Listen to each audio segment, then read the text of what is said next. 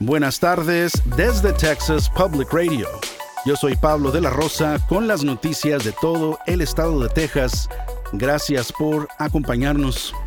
El representante Joaquín Castro pidió el martes a la administración de Biden federalizar la Guardia Nacional de Texas, calificando el plan de seguridad fronteriza del gobernador Greg Abbott, Operation Lone Star, como una operación fuera de control.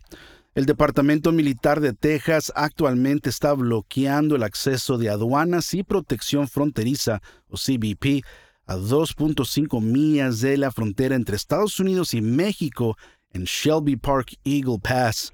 La semana pasada se le negó el acceso a oficiales de CBP cuando intentaban responder a una alerta de migrantes en apuros en el río que fue enviada de parte de las autoridades mexicanas.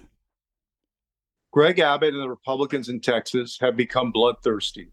Greg Abbott y los republicanos en Texas se han vuelto sedientos de sangre, ya sea en Eagle Pass o en el Valle del Río Grande.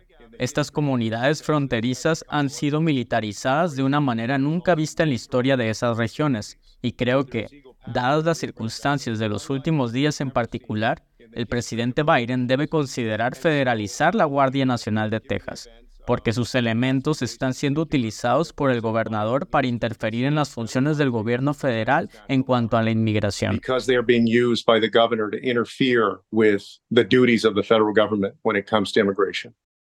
El gobierno federal tiene el derecho constitucional de asumir el control directo de la Guardia Nacional del Estado y lo ha hecho en numerosas ocasiones una de ellas fue cuando se necesitó ayuda con la logística durante el apogeo de la pandemia de COVID-19.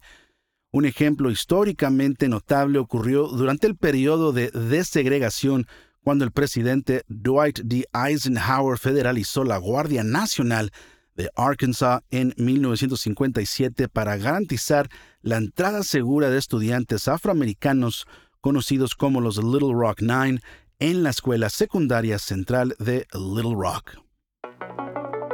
El representante estatal de Texas, Eddie Morales, se opuso a los demócratas, su propio partido, esta semana al pedir un alto al asilo para interrumpir lo que él llama un teatro fronterizo de parte del gobernador Greg Abbott en la frontera entre Texas y México.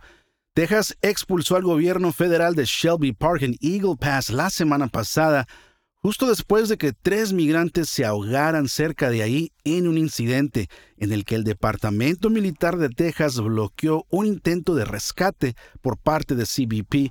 El representante Eddie Morales, cuyo distrito incluye Eagle Pass, dijo en una conferencia de prensa el martes que una pausa temporal en el asilo podría interrumpir lo que él describe como un juego político en la frontera. Uh, Governor Abbott wants a confrontation and we shouldn't take the bait. Um, El gobernador Abbott busca un enfrentamiento y no debemos caer en la trampa. Obviamente, él quiere que esto llegue a un punto de quiebre. Y si Biden cae en la trampa y comienza a abordar ese problema, entonces ayudará a la causa del gobernador, manteniendo el asunto en primer plano durante toda la primaria de marzo, que creo que es el objetivo you know, at the forefront all through the March primary, which I think is the goal. Múltiples representantes demócratas, así como el Partido Demócrata de Texas, le confirmaron a Texas Public Radio que están comprometidos a apoyar el asilo ahora y a largo plazo. La organización Amnistía Internacional dijo en diciembre que las restricciones al asilo solo servirían para negar ayuda a personas en peligro sin reducir la migración en la frontera. San Antonio y otras ciudades de Texas establecieron récords esta semana para tener las temperaturas máximas más bajas que se han registrado. El Frente Frío Ártico de esta semana trajo temperaturas máximas muy frías a San Antonio y sus alrededores.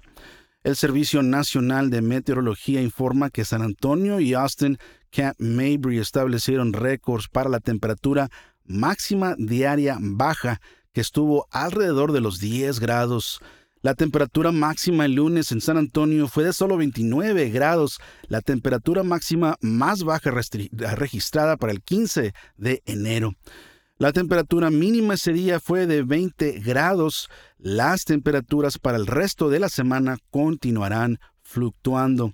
Se espera que las máximas el día de mañana jueves se eleven hasta los 70 grados, pero otro frente frío a partir de mañana por la noche hará que las máximas vuelvan a bajar a los 40 grados. Un nuevo documental que se estrenará a fines de este mes cuenta las historias de tejanos que han trabajado para preservar la vida silvestre del estado. Ben Masters es el productor ejecutivo del documental llamado La vida silvestre de Texas, nuestro futuro. Masters dice que este documental examina el cambio histórico en la actitud de las personas hacia la preservación de la vida silvestre y el paisaje en Texas. Masters dijo que en los 1800 la vida silvestre se consideraba más que nada como un producto de consumo.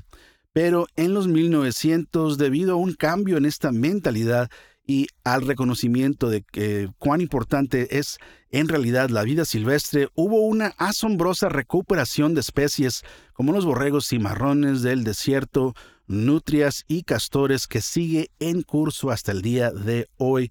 El documental está contado a través de los ojos de expertos en vida silvestre.